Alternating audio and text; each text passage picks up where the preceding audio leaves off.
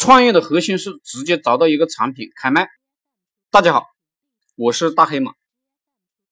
很多人创业一开始呢是通过天花乱坠的讲未来、讲理想，忽悠一帮人跟着自己混。很多人呢创业喜欢讲战略，喜欢呢讲文化，不排除有人是靠这个模式创业成功的，而且呢，这个社会这种理想主义者。获得胜利的人好像还很多，比如马云就是这个套路，一开始就玩的是理想未来。但是我告诉大家，我们普通人创业最好呢不要走这个套路。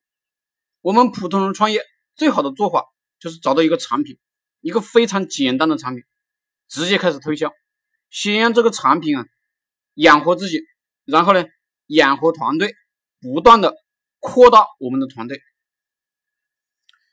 所以说我们有钱了，我们就可以以战养战，我们可以扩大呢战果，我们可以升级我们的产品，甚至带着公司呢转型创业，一门心思啊，想着如何把产品卖出去，把钱挣回来，越现实越容易成活。如果你习惯性的搞一些虚无缥缈的东西，失败的可能性呢非常大。如何卖产品呢？也很简单，你看别人在什么地方卖，你就呢到什么地方卖就行了。你看别人的广告是如何写的，你把别人的广告改编成自己的就行了。你通过各种渠道啊找到产品去卖就行了。这个时代产品还是非常好找的，甚至呢。低价的产品也很好找，但是记住，永远不要囤货，永远货啊是最不值钱的，最值钱的动作就是能卖得出去，能收回来钱。当然，当你做到了能卖得出去，能收得回来钱，你就去进货。你做到这几步，基本上呢，你创业就成功了百分之九十五。